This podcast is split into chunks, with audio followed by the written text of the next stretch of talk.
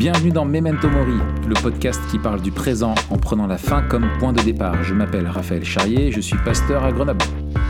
Je m'appelle Mathieu Giralt, pasteur à Etuc, et on est tous les deux blogueurs sur toutpoursagloire.com. Alors, est-ce que tu as encore toutes tes dents? Alors, ça fait très longtemps que j'ai plus toutes mes dents, euh, mon cher Raph. Tu le sauras, j'ai une toute petite bouche et on m'a enlevé Ah bon euh, plein de dents déjà. Pourtant, tu as la réputation d'avoir une grande gueule. C'est dingue, hein J'ai une grande gueule, mais une petite bouche. C'est, euh, je suis un, un paradoxe vivant en fait. Ouais, c'est ça. C'est ça. Euh, ouais, Booba, il a le prix d'une Clio au poignet. Moi, j'ai le prix d'une Clio euh, dans le dentier. Donc, Incroyable. oh là là. Ouais, donc on En a plus- raté la semaine dernière parce que. Bah pourquoi, pourquoi on a raté la semaine dernière? Bah, on a raté ouais, la, la semaine dernière parce que, euh, en fait, je venais de me faire opérer. Là, ils m'ont posé. En fait, ça devait se faire en plusieurs étapes si tu veux tout savoir. Et je suis sûr que ça intéresse à fond nos, Je- nos auditeurs, donc Ils je vais nous raconter. pour nos digressions. Que pour C'est ça, d'ailleurs. Et donc, euh, en fait, il devait d'abord m'ex... L'ironie suprême, l'ironie suprême quand même, c'est que donc j'avais mal à la dent pendant longtemps. Je suis voilà, je m'en fous. Euh, je prends un petit cachet, ça passe, tu vois. J'ai mal à la dent et au bout d'un moment, je dis ouais, j'ai quand même mal, tu vois. Et puis euh, Alex, ma femme, me dit va voir le dentiste, arrête de faire l'idiot, tu vois. Je vais Ça voir le dentiste, elle fait une radio. Elle me dit euh, oula, mais vous avez une grosse, vous avez une grosse infection et tout. Et moi, j'ai pas envie d'avoir une infection, tu vois. Ouais. Pour deux raisons. Parce que déjà, ça fait mal. Et deux, euh, parce que c'est sous une dent où j'avais déjà une couronne qui m'avait déjà coûté une Clio, en fait. Oh là là. Donc, et la couronne en avait fait. T'as une eh, moi, moi j'ouvre un garage. J'ouvre un garage sur une dent, mon gars. Et donc, euh, elle me dit, ah, il va falloir enlever, en fait. Donc, enlever la couronne qui m'a coûté une blinde, poser sur une dent qui a pété, en fait, et ça a créé une infection ou je sais pas quoi, tu vois. Elle me dit, ah, c'est très rare, ça devrait pas arriver, mais voilà. J'ai dit, ah, ben, c'est cool. Ça devait être en plusieurs fois. D'abord, il devait m'extraire, combler. Ensuite, dans 4-5 mois, me poser le machin. Et là, elle a dit, ah, c'est bon, on peut faire tout direct. Elle t'a pas renvoyé chez Donc, elle m'a fait. Désolé, c'est plus ma compétence. Euh, Je vais appeler Areva, Bouygues ou je sais pas quoi, tu vois. Ah ouais, yeah. BTP. il, me faut un ch- il me faut un chef de chantier et tout. Ouais. Et euh, enfin bref, du coup elle m'a tout fait la même journée, enfin pas tout, mais elle m'a enlevé l'autre et posé en fait, vissé. Donc là cette fois-ci c'est vissé dans ma mâchoire le machin. Ouais. Et c'est hyper tuning en fait. C'est euh, l'implant il est euh, euh, en titane rose, euh, Ah. Avec comme un gros néons. truc de tuning quoi. J'aurais bien néon, aimé. quand tu ouvres la bouche, il y a un néon. Moi à vrai dire j'aurais voulu tu vois un truc, j'aurais voulu une dent tu vois en métal, tu vois vraiment genre. Tu vois comme le maman le, le, le méchant dans Maman j'ai raté l'avion là Joe Pesci Ah tu vois avec sa ouais, dent ouais. qui brille là moi je voulais ça hein. Ouais, ouais, ouais. Ouais, ouais, non, ça aurait eu de la gueule. Ça aurait eu de la gueule. mais plus, plus personne fait ça ils font que des trucs qui coûtent un milliard euh, avec des trucs en céramique je sais pas quoi Ouais, Enfin.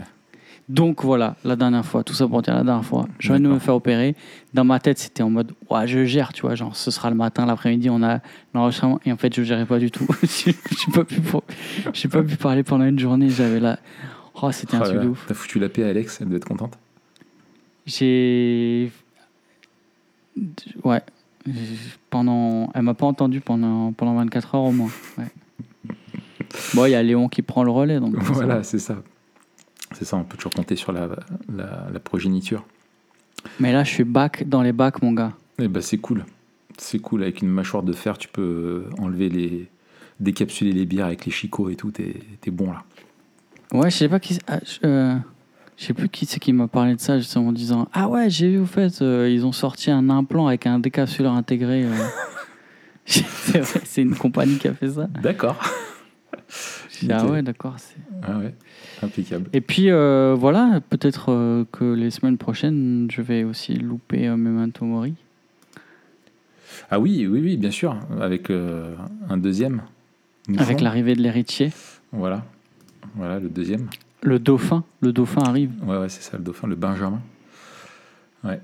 Et ben, Mais ça, on verra. Ouais, On verra, on verra. voilà. Donc, bref, voilà. Memento Mori est fait pour l'homme et pas l'homme pour Memento Mori. Ben, je peux te dire que là, euh, là, tu te rappelles que tu vas mourir quand on te visite des trucs dans la mâchoire. Ouais. Ouais, ouais. Puis c'est long, tu restes la bouche grande ouverte comme ça et tout, c'est terrible, t'as chaud, t'es pas bien. Oh là là. Et puis, euh, elle m'a fait euh, je sais pas combien de points, mon gars, pour me recoudre la gencive et tout. Mm. C'était c'était un carnage. Ah ouais. Alors moi, si tu veux une autre petite euh, anecdote dentaire, j'étais pour mon premier camp comme orateur dans un camp d'ado en Bretagne, à Saint-Lunaire. J'étais euh, j'étais orateur, donc c'était la première fois que j'étais orateur sur un camp. Donc c'était des prédications, euh, j'avais deux prédications par jour. Ah. C'était, euh, tu vois, le truc euh, stressé à mort. Et puis j'étais encore jeune euh, prédicateur. Enfin, tu vois, c'était un- une somme de boulot et tout phénoménal. Grosse pression. Je fais la première journée, ça se passe bien. Et la deuxième, je commence à avoir un peu mal. euh, mais tu sais, c'était diffus. Mais en fait, j'avais pas mal aux dents, j'avais mal au visage. Tu sais, c'était. Hmm. C'était bizarre. Et, euh, et en fait, dans la nuit, réveiller une douleur, mais à, à- à vouloir m'assommer, quoi. Tu vois, euh, Ouais, j'avais rien, j'avais pas un doliprane avec moi, j'avais rien, j'étais seul dans, ma, dans une caravane, je logeais. Et, euh, mais une douleur de dingue. Et le matin, impossible de parler mal dans tout, le, tout un côté du visage. En fait, c'était une infection, euh, pareil. Et du coup, euh, pour trouver en- au mois d'août en Bretagne un dentiste, mais la galère. Et j'ai réussi à avoir une dentiste au téléphone, je l'ai supplié. J'ai dit, écoutez, prenez-moi. Je dis, sinon, je viens. Dans tous les cas, je viens. Il faut que vous fassiez quelque chose. Je dis, c'est une urgence. Je lui explique la situation. Elle a été cool. Elle m'a pris euh, dans la foulée. Et elle m'a dit, et elle m'a dit au début, bah, je vais juste faire un petit bricolage pour vous soulager et tout. Et en fait, elle a fait tout le job. Elle a été géniale. Et, euh, et voilà, et sauf qu'après, euh, du coup, j'ai raté le message du matin et le message du soir, j'avais la bouche qui était encore à moitié anesthésiée, tu sais. puis tu sais, je voulais honorer le contrat, quoi, tu vois, je voulais être là et tout. Et puis tu sais, je parlais tout bizarre. Oh là là, j'étais pas bien, je sentais la bave qui coulait, tu sais, tout le temps au coin de ma bouche et tout, c'était l'horreur. Ouais, je vois le délire. ouais. Voilà. Et bon, ça a bien fait marrer tout le monde. Et, et, puis, et puis voilà, quoi. Ah, les, les problèmes dentaires deviennent vite dantesques. Ouais, c'est- bien vu. C'est bien vu. En tout cas, euh, pourquoi on est là Pourquoi on est là déjà? Eh bien, on est là pour parler quand même euh, de quelque chose de super. C'est notre dernière, euh, dernière doctrine de la grâce qu'on a passée en revue après avoir vu donc la dépravation totale. Euh, le fait que voilà on est on est on est on est, esclave de notre condition humaine euh, de, de séparer de Dieu et qu'on peut pas se sauver. On avait abordé aussi après donc euh, la doctrine de l'élection inconditionnelle, la doctrine aide-moi de ensuite de la rédemption, on avait fait L'expiation définie, l'expiation définie, pardon, et ensuite dépravation totale, persévérance des saints, on et l'avait fait euh, voilà, c'est la ça. persévérance des saints qu'on avait fait avant. Oui, voilà, c'est ça. Donc euh, voilà, ce qui sont les, les doctrines de, de- ce qu'on appelle les doctrines de, de- de la grâce. Et puis là aujourd'hui, on va aborder donc la, la dernière, qui est euh, la doctrine de la grâce irrésistible. Euh, on va se poser donc la question de savoir ce que c'est que cette grâce irrésistible, comment elle est en lien euh, finalement avec les quatre autres doctrines euh, de, la grâce pour un petit peu lier la, gerbe. Euh, et puis aussi, bah voilà, quel est le, euh, pourquoi, elle est, pourquoi elle est importante, euh, quelles sont ses implications aussi pour nous dans notre façon de vivre, notre, notre responsabilité dans, le, dans l'annonce de l'évangile, et, euh, et comment finalement cette doctrine nous aide à, à- et nous pousse, nous encourage à vivre memento moriesquement, pour faire simple. Mm. D'accord? Excellent, beau programme. Beau programme, ouais. Donc, du coup, qu'est-ce que la grâce irrésistible Première question qu'on se pose, Mathieu. Ouais, excellent. Alors, euh, peut-être un tout petit retour en arrière. Il faut se rappeler, ah, parce qu'aussi on fait les trucs dans le désordre, là, euh, dans ce cas-là, peut-être vous, vous, allez écouter dans l'ordre, euh, ce sera excellent, mais si vous écoutez là, ce podcast quand il sort, c'est un petit peu dans le désordre. Le, contexte dans lequel ces doctrines qu'on appelle les doctrines de la grâce ont été formulées, c'est un contexte de polémique. Et donc, en fait, elles ont été euh, formulées pour répondre à une polémique euh, et pour répondre, en fait, à une certaine vision du salut qui était, euh, qui était promulguée. Et donc, voilà. Ces doctrines de la grâce sont en quelque sorte une espèce de, de résumé de quelques points de ce que l'on croit à propos du salut. Et si on regarde les différentes doctrines de la grâce, on a euh, l'élection inconditionnelle. Et si on veut faire en fait des correspondances avec des chapitres de, de théologie systématique, ben, l'élection inconditionnelle, c'est souvent traité euh, dans les décrets de Dieu. Mhm. L'expiation définie, euh, c'est souvent traité euh, dans la, la rédemption accomplie, donc faites l'œuvre de Christ. La dépravation totale, c'est lié à notre anthropologie et plus particulièrement à notre doctrine du, du Du péché. péché, ouais. Euh, et la persévérance des saints, c'est un des chapitres de la rédemption euh, appliquée. Mhm. C'est la Sanctification. manière- voilà, dont Dieu, euh, par son esprit, nous, fait persévérer dans la foi.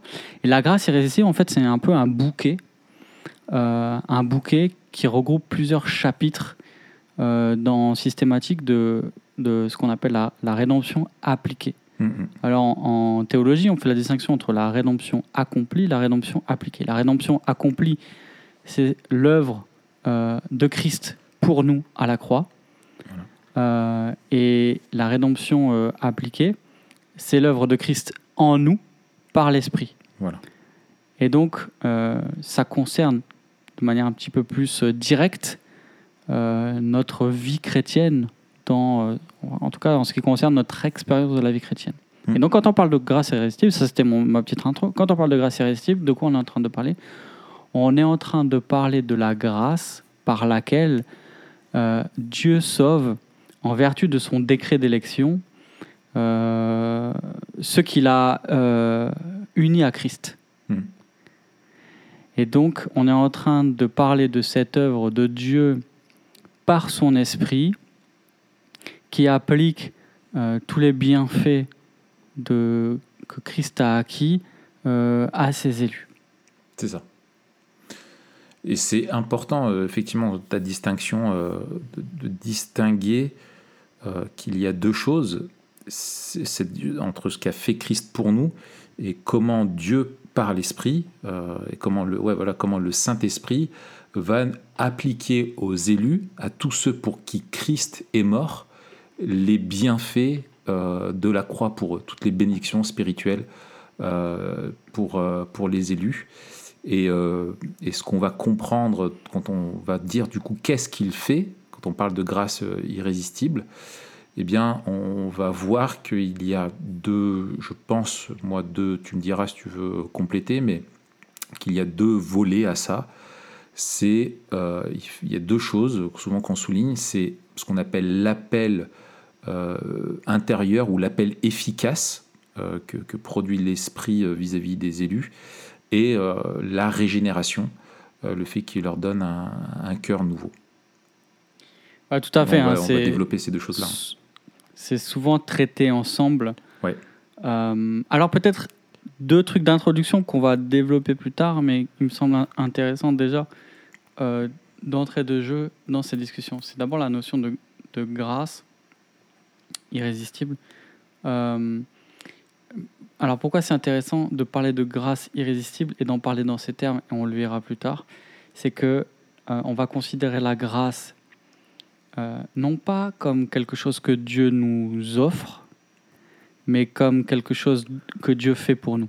C'est ça. Et ça, c'est très important euh, pour notre théologie et notre vie chrétienne, c'est que bien souvent, on définit la grâce de manière abstraite et on Mm. dit ah ben, la grâce, c'est un, un Oui. cadeau immérité, c'est un don. Ouais, ouais. Et ça, Ou comme et ça, une vrai. attitude de Dieu. Dieu est, fait grâce euh, dans ça. le sens il pardonne, il est bon, il est, il est miséricordieux. Quoi. C'est, ça, soit, soit on le. Tu as tout à fait raison, soit on le réduit à, à- au caractère de Dieu, euh, soit on le réduit à l'évangile, comme si euh, en fait l'évangile était euh, une offre en elle-même indépendante. Mais Ouais. la grâce, en fait, c'est ce que Dieu fait. et en vertu ceux- de quoi il le fait. Voilà, c'est ce que. La grâce, c'est Dieu qui fait du bien à ceux qui méritent le mal. Voilà. C'est ça la grâce. Ça. En fait, et que ce soit la grâce commune, c'est-à-dire celle qui l'étend à tous les, or- à tous les hommes euh, de manière positive euh, et de manière négative, c'est-à-dire quand il leur fait du bien et qu'il et qu'il ne leur fait pas encore le mal qu'ils méritent, c'est-à-dire qu'il restreint les effets du péché euh, et qu'il leur donne ce qu'il y a de bon alors qu'ils méritent euh, ce qui est mauvais, que ce soit dans cette grâce commune ou dans la grâce spéciale.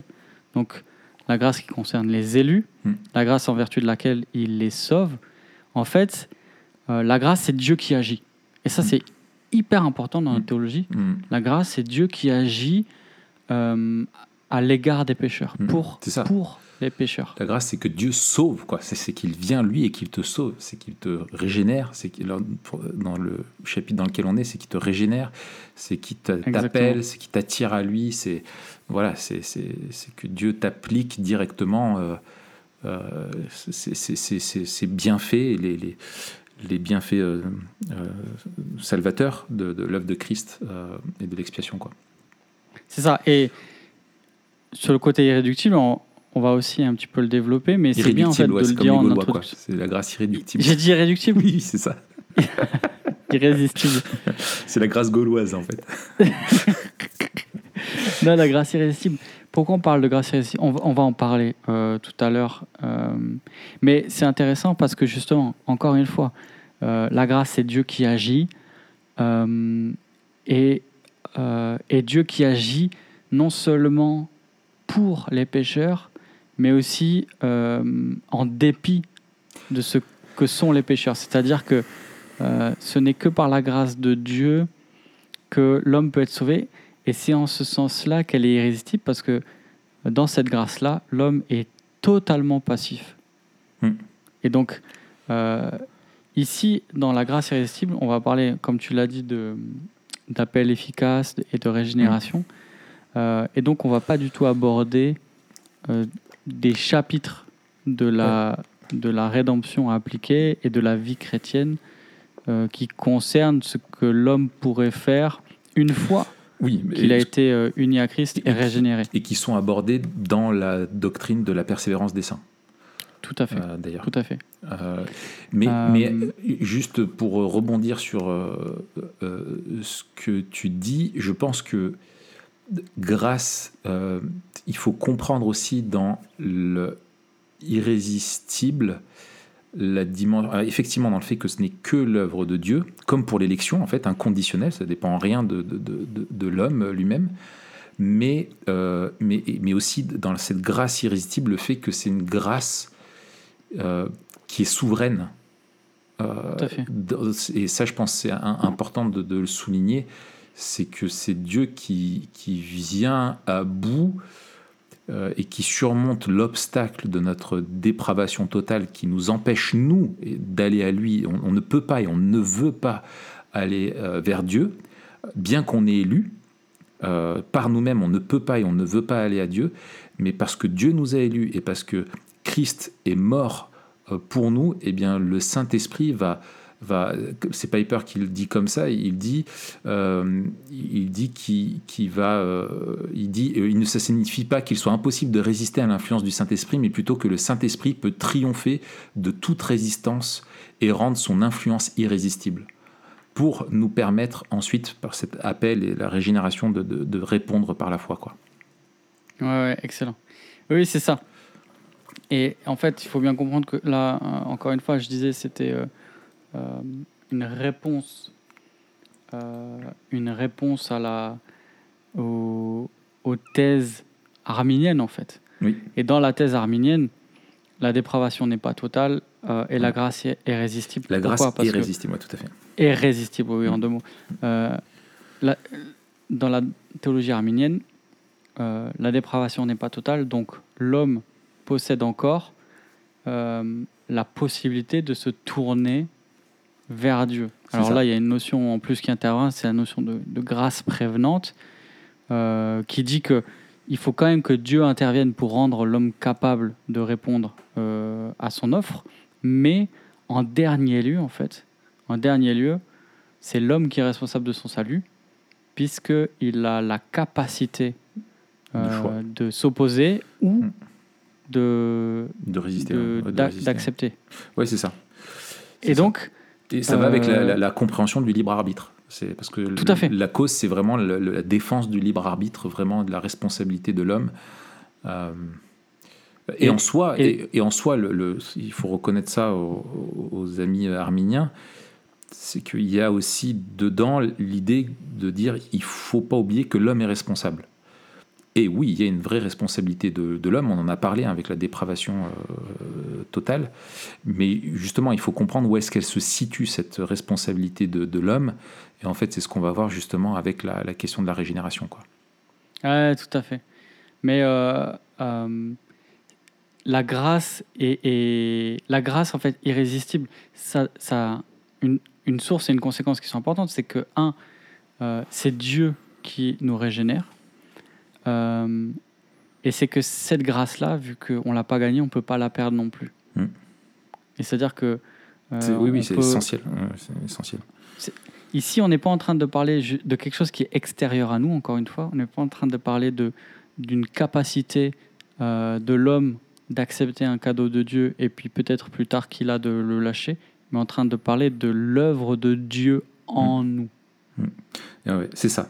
Et, et, et, ça rajoute sur un autre fait important, c'est que effectivement, ça nous rappelle que la conversion, du coup, est une œuvre euh, surnaturelle et réellement la, la définition propre d'un miracle. Euh, parce que comme on le disait, un, un, si on est mort spirituellement, mort il peut pas revenir à la vie quoi. Si tu es aveugle, tu, revenir à la vue, enfin voilà, tu, tout ces, cet esclavage là du péché, on peut pas s'en libérer et la la, la régénération, l'appel efficace sont vraiment un miracle que Dieu fait euh, et la conversion n'est pas juste un changement d'avis ou une réflexion ou une décision euh, humaine.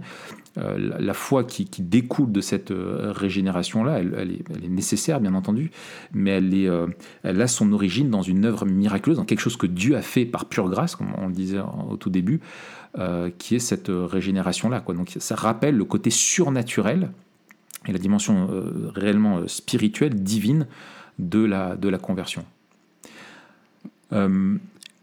Je te propose, Raph, ouais. est-ce qu'on est qu'on détaille maintenant, du coup, ce qu'on entend par appel efficace et régénération Oui, oui, oui, je te propose qu'on fasse ça. Euh, et alors, alors peut-être en, introduction, c'est alors je, honnêtement, j'ai pas la réponse euh, et je l'ai pas trouvé dans les ouvrages que j'ai consultés. Est-ce que je sais pas si c'est nécessaire d'avoir la réponse, mais il y a, si on fait, si je, je caricature, euh, et j'introduis les deux trucs et je, je, je, enfin je caricature, je, je, simplifie les deux choses. Il y a l'idée dans l'appel efficace. Donc quand on parle d'appel, parce que parfois la Bible parle d'appel, euh, que c'est vraiment un appel intérieur, euh, c'est-à-dire un, appel que Dieu fait en nous. Euh, qui, qui, nous, qui nous, je veux dire, c'est cet appel-là qui nous attire à lui, Dieu nous a appelés à lui, un appel qui est irrésistible. Et il y a de l'autre côté la doctrine de la régénération, qui est le fait que le Saint-Esprit vient vivre en nous, euh, nous fait naître de nouveau, euh, il nous permet de, comprendre, en venant vivre en nous, d'entendre cet appel-là, euh, il change notre cœur, il nous applique les bienfaits de la croix, il nous purifie, etc., etc., et, euh, et nous permet de répondre par la foi. Et alors, certains se posent la question est-ce que c'est d'abord l'appel Est-ce que d'abord Dieu nous adresse un appel et le Saint-Esprit, du coup, régénère? Ou est-ce que le Saint-Esprit régénère pour nous permettre d'entendre l'appel intérieur de Dieu qui est irrésistible, qui nous attire à lui, ou est-ce que ce sont les deux facettes ou deux façons de parler de l'œuvre de l'Esprit qui est en nous? Ouais. Alors, Berkov, dans sa systématique, il en parle. Ouais. Dans, euh, justement, euh, c'est un seul chapitre, la régénération et l'appel ouais. euh, efficace. Euh, et il a même un, un chapitre sur l'appel externe. Donc ça, c'est aussi intéressant. Oui. Et donc, il fait le lien entre l'appel externe, l'appel interne ouais. euh, efficace et la régénération. Alors, il faut dire une chose d'abord, ça, c'est un peu geek. C'est très geek. C'est-à-dire, euh, c'est pas très grave si on n'a pas un, c est, oui, un avis défini sur la question. Euh, ce qui est important ici, c'est vraiment de, honnêtement, de comprendre que c'est Dieu qui nous transforme. Mais euh, ce que dit euh, Berkoff pour euh, répondre à ta question, il dit déjà la différence entre l'appel efficace et la régénération. La régénération se situe dans la vie subconsciente de l'homme. et donc, en fait, elle ne dépend pas l'homme est entièrement passif et il n'est pas du tout dépendant. Euh, la régénération n'est pas du tout dépendante de, des aptitudes de l'homme. Hmm. Alors que euh, l'appel efficace se produit dans la conscience, dans la vie consciente de l'homme. Euh, et Lise dit, logiquement, on a d'abord l'appel externe de la prédication, euh, et ensuite, par une parole créatrice, donc là il parle de la, de la, la régénération, Dieu génère une nouvelle vie, change la disposition intérieure de l'âme, illumine l'esprit, éveille le sentiment et renouvelle la volonté. Mhm. Et c'est par cet acte de régénération que l'homme est rendu capable d'entendre l'appel de Dieu dans son, dans son, dans son âme. Ouais. Euh, et, que, et que une fois qu'il est reçu, que cet appel, une fois qu'il est reçu, il atteint le cœur et la rébellion est changée en obéissance. Mhm. Donc, euh, en fait, pour moi, c'est pas très grave de pas trop distinguer les deux, parce qu'en fait, euh, euh, la régénération, lui, comment Berkoff il définit la régénération? Il dit la régénération est l'acte par lequel Dieu implante le principe d'une vie nouvelle en l'homme et par lequel la disposition qui dirige l'homme est rendue sainte. Hmm. Donc, l'homme régénéré a une vie nouvelle et de nouvelles affections. Donc, il y a à la fois ce, Ouais. ce Et- début de principe et ensuite cette vie nouvelle qui, qui va naître en lui. Ouais, ouais. Et, et l- et je pense que ce qui est important de rajouter, c'est la présence de l'esprit aussi qui vient, qui fait de nous sa demeure, quoi, qui vient vivre en nous et qui agit en nous pour nous rendre. C'est pas simplement qu'il change le cœur euh, d'une façon extérieure, c'est qu'il il vient vivre en nous et nous influence lui-même C'est ça. pour nous pousser euh, vers Dieu. Alors, ju- juste pour Et- te, te- te répondre, c'est euh, intéressant parce que Bavink, euh, tu vois, lui, il, il parle, toi, euh, Berkoff, il parle donc de subjectif-objectif. Bavink, euh, non, Non, il de, parle de pas- il parle de conscient, conscient, inconscient. inconscient. Et, pardon, et Bavink, lui, parle d'objectif- d'objectivité et de subjectivité. Dans le sens où il, lui, dit que, le, que ça fait partie de la rédemption donc euh, appliquée et, euh, et que l'appel est, l'œuvre objective euh, et la régénération est l'œuvre subjective. Donc c'est euh, finalement, je pense que c'est un petit peu la, même, avec d'autres mots, ça rejoint un petit peu, un, petit peu ça. Bref, c'est dans le pack, le cadeau qui, qui nous est fait. quoi. C'est ça. Après, de manière peut-être simplifiée, au risque d'ailleurs de déformer un tout petit peu parce que c'est quand même euh, très nuancé et ultra Mhm. précis. Mais on peut dire que la régénération, c'est l'œuvre de Dieu euh, par laquelle il euh, nous fait naître de nouveau euh, et, et nous transforme pour nous donner une nouvelle nature, de nouvelles affections. Et l'appel efficace, c'est l'action de l'esprit qui rend l'appel interne qui nous persuade de l'appel externe. C'est ça. C'est-à-dire que la parole prêchée est reçue. Et c'est ça, en fait, qu'est-ce, que- comment ça se fait que euh, quelqu'un qui. En, la, la même personne. Enfin, deux personnes différentes qui entendent le même message, il y en a une qui entend Mm. euh, le message juste et l'autre qui la reçoit. Et bien en fait, c'est que dans un cas, euh, la- le message n'est reçu que par l'intelligence, que, que de manière externe. Et dans l'autre cas, euh, Dieu a, a rendu cette parole-là vivante par l'action de son esprit dans le cœur de celui qui la reçoit. c'est ça. Et donc c'est ça qui est, qui est quelque chose de surnaturel. Ouais, C'est-à-dire que... Et c'est pour ça qu'on prie... Alors on prie pour euh, la régénération, mais on prie aussi pour l'illumination parce qu'on pense que c'est toujours en fait une œuvre de l'esprit Mm. quand on reçoit la parole et qu'elle devient vivante. C'est jamais un exercice, un exercice intellectuel en fait. Ouais, ouais. Et moi, j'ai une petite anecdote euh, là-dessus. Euh, pareil, j'étais tout jeune euh, responsable du groupe de jeunes. J'avais été invité dans une autre église pour être orateur pour un week-end groupe de jeunes. Et Ouais. je, je prêche, et est un jeune qui a fait profession de foi et qui s'est converti pendant le, le week-end et qui vient me voir à la, à la fin d'un message et qui me dit Ouah, purée, mais là, ce que tu as dit, mais jamais on, on me l'a dit euh, comme ça, là, vraiment, ça m'a. Tu sais, le gars, il dit, tu sais, ça lui a explosé le cœur et tout. Tu vois, le gars, il était, il était au taquet. Et moi, euh, bah, avec mon orgueil, tu, tu, tires un peu la couverture à toi, disant bah ouais, j'ai mieux prêché que c'est responsable. dit, et, mais jusqu'à ce que le mec il dise, ils disent mais ce que tu as dit ce soir, jamais on me l'avait dit. Alors que j'ai prêché l'évangile euh, basique, quoi.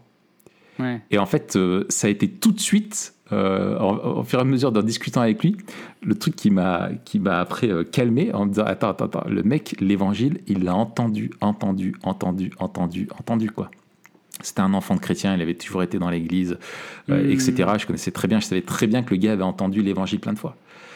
Et, en fait, ça souligne ça, c'est qu'il y a un moment donné où eh ben, le, le Saint-Esprit l'a rendu capable d'entendre le, message de, de, de, l'évangile et d'y répondre. Quoi. Donc en fait, ça, ça. dépend vraiment de, de, l'œuvre de l'esprit. Euh, tout à fait. Et c'est ce qu'on lit, c'est ce qu'on lit dans euh, euh, 1 euh, Corinthien. tu sais, dans le, au début du, au début de la première lettre, mhm. Quand il dit Attends, il faut que je recherche. Le message de la croix est une folie pour ceux qui périssent, mais pour nous qui sommes sauvés, il est la puissance de Dieu. En fait, c'est le même message.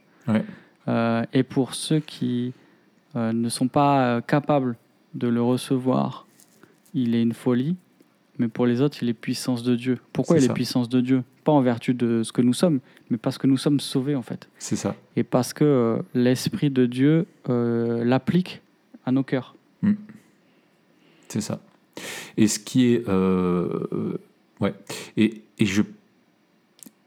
Et, et, et, ce qui est beau, c'est que tu retrouves conjointement cet appel de Dieu qui est fait à, à son peuple et cette promesse de je les attirerai à moi en même temps avec les, promesses de la régénération qui sont une, euh, vraiment euh, des, des, promesses de l'Ancien Testament où Dieu promet, hein, prophétise hein, par euh, Jérémie qu'il, et Ézéchiel qu'il fera une nouvelle alliance avec son peuple, qu'il le purifiera, qu'il changera son cœur, etc. Chose que l'alliance de Moïse et la loi ne peut pas faire.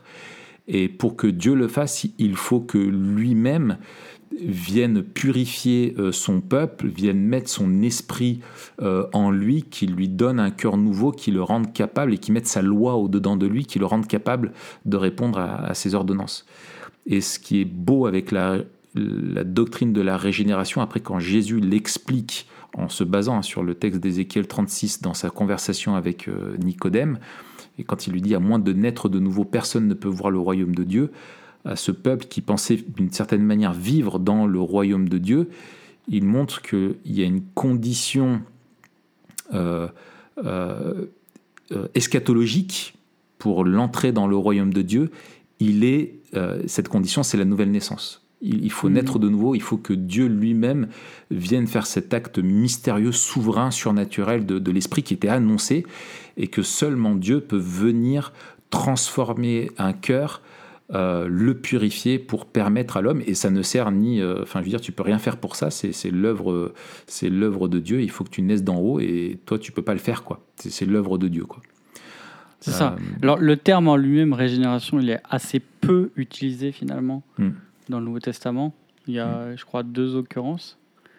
Hmm, alors dans, dans Tite, il parle de la régénération et le renouveau du Saint-Esprit.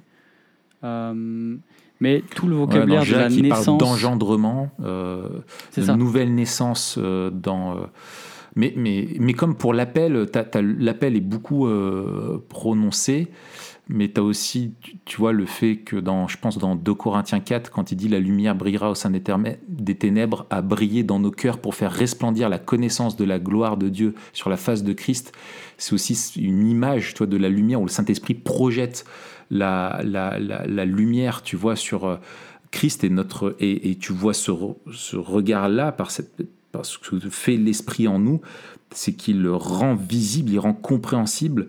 Euh, et il, nous révèle la beauté de Christ et la rend irrésistible pour nous et elle nous attire, tu vois.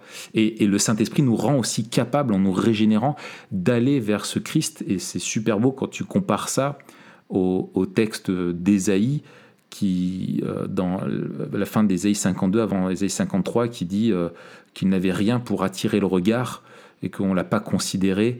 Et là, tu vois, tu changes complètement ton regard en disant bah, Christ est rejeté, il t'intéresse pas, etc. Et où là, en fait, après, il le rend irrésistible et, tu veux aller vers lui, quoi.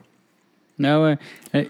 Et, non seulement ça, euh, mais aussi, alors dans le passage de, 2 Corinthiens 4, le parallèle qu'il y a entre la création et la nouvelle création. Mhm. Euh, la, L'évangile est voilé pour les incrédules de, de ce monde, je, crois que c'est ça la formulation. Mhm. Euh, et et qui, ce qui dévoile euh, Christ à ceux qui sont sauvés, c'est l'intervention surnaturelle de Dieu qui, comme à la création, il a, il a d'une parole, il a fait briller la lumière au sein du sein des ténèbres. Ici, il fait briller la face de Christ euh, dans nos cœurs qui étaient enténébrés. Et donc, en fait, là, on a vraiment toute cette dimension que la conversion, euh, enfin, la conversion, alors, dans un sens large, si hmm. tu vois, pas au niveau théologique le, précis, le pack, global. Mais le fait, le fait de se tourner vers Dieu, c'est vraiment euh, le, le, résultat de l'œuvre de Dieu en nous. Et on, donc on a parlé de nouvelle naissance, on a parlé d'engendrement, et c'est vrai que Pierre aussi en parle, Jacques en, Jean, parle. Ouais, Pierre et Jacques, ouais. Euh, bon, on peut citer un béni soit le Dieu notre Père Seigneur Jésus-Christ qui, selon sa grande miséricorde, nous a régénérés par la résurrection de Jésus-Christ d'entre les morts pour une espérance vivante. Euh... Ouais, mais aussi. Euh... Tu pensais à un autre texte? Non, je pensais aussi à, un autre vocabulaire pour continuer sur 2 Corinthiens 4, ah que le vocabulaire de la, de la création ou, des, ou de la créature. Oui, oui, oui, tout à fait. Et là, euh, on a un texte qui est super intéressant, qui est euh, peut-être, je pense, un texte, si on avait un sur cette question, sur la question du, du salut, hmm. euh, c'est celui-là qu'il faut étudier en premier. De Timothée 1 2 Corinthiens, non, 2 ah. Corinthiens, 2 Corinthiens, n'importe quoi. Éphésiens 2, 1 à 10. Ouais. Pourquoi euh, Alors parce qu'il parle de la dépravation totale euh, dont on avait parlé euh, la, une fois dernière, mais aussi parce que on voit, et là même dans la manière dont Paul décrit les choses, il y a un changement dans le mode et dans le temps des verbes. toute la partie 1 à 3, quand vous étiez mort, etc., on marchait dans les péchés, on était esclave, asservi, etc., c'était mm. à l'imparfait. C'était une question d'état et c'était euh, des verbes actifs. Donc l'homme est actif dans sa dépravation. Euh, mais à partir du verset 4, on a la grâce de Dieu en action. Et là, on voit vraiment plusieurs choses. Un, on voit que la grâce de Dieu, c'est Dieu qui agit. Mm. Deux, on voit que euh, il a fait en Christ et il l'a fait de manière définie, vraiment. Et trois, on voit que là, les, les verbes sont tous en mode passif. Mm-hmm. C'est-à-dire que c'est lui qui nous a rendu à la vie. C'est lui qui nous a ressuscité et fait asseoir dans les lieux C'est lui qui. Voilà. Et en mm. fait, tout ça, ça montre quoi? Versets 8 à 10. C'est par grâce que vous êtes sauvés par le moyen de la foi. Cela ne vient pas de vous, c'est le don de Dieu. Et c'est lui qui nous a fait, nous avons été créés en Jésus-Christ. Et là, là, le vocabulaire de la création et de la nouvelle création, qui est très très fort euh, chez Paul, il mm. est aussi à relier avec l'œuvre de salut euh, et de rédemption. Et là, on voit qu'en fait, il nous a ressuscité, euh, il nous a rendu à la vie. L'homme est entièrement passif. Hmm. Ah ouais, ça c'est c'est magnifique. Moi, je pensais juste à, un autre texte concernant plus euh, l'appel, qui est celui de 2 Timothée 1,9. C'est lui qui nous a sauvés et nous a adressé un saint appel, non à cause de hmm. nos œuvres, mais à cause de son propre dessein la, souveraineté, le décret de Dieu, et de la grâce, c'est merveilleux, qui nous a été donnée en Christ Jésus avant les temps éternels. Donc il faut m'expliquer c'est quoi avant l'éternité déjà.